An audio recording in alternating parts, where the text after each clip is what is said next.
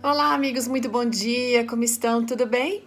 Hoje temos uma história para a gente perceber como Deus age para cuidar e proteger da nossa vida. Essa história foi encaminhada pela nossa amiga Eunice de Godoy Freitas. Ela é esposa de pastor, tem dois filhos, pedagoga, trabalhou como líder do Ministério da Mulher aqui no sul do Brasil e ela está lembrando aqui de um período que eles estiveram muito ansiosos por uma viagem planejada e organizada assim com bastante antecedência.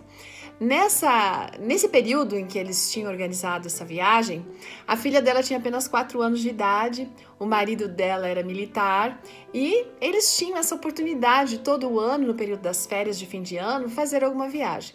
Então eles tinham planejado ir até os Estados Unidos, né?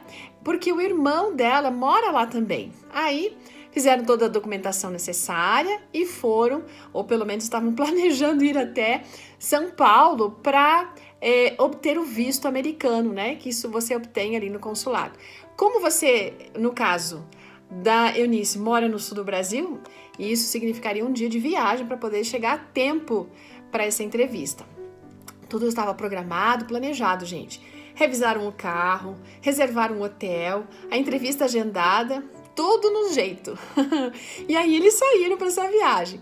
Só que 50 quilômetros depois que eles saíram da cidade onde eles moravam, o que aconteceu? Simplesmente o carro parou e não ligou mais.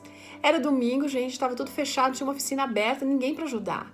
Aí chamaram um guincho, voltaram para casa, mas a entrevista continuava lá agendada no dia seguinte, logo de manhã oraram e pediram orientação de Deus. Aí se lembraram que um amigo deles tinha dois carros. Aí esse amigo emprestou um dos carros e eles foram, então fizeram a viagem, entenderam que Deus estava no comando de tudo, fizeram a entrevista, obtiveram o visto e voltaram em segurança.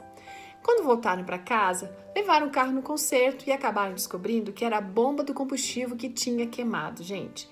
Foi o conserto e feito tudo certinho. Aí depois que o carro estava pronto, a Eunice foi levar a filha para a escola. Só que quando ela foi num determinado momento pisar no freio, para desespero dela, o freio não funciona, gente. Pensa a situação.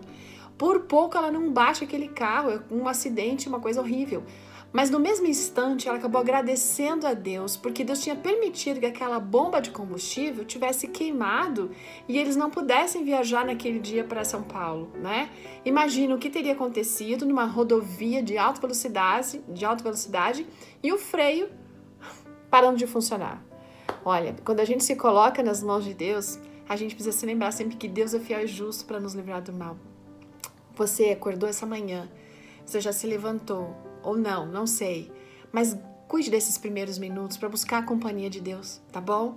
E pedir que Ele seja soberano sobre todas as coisas na sua vida, para que Ele lhe proteja, a você e aos seus queridos.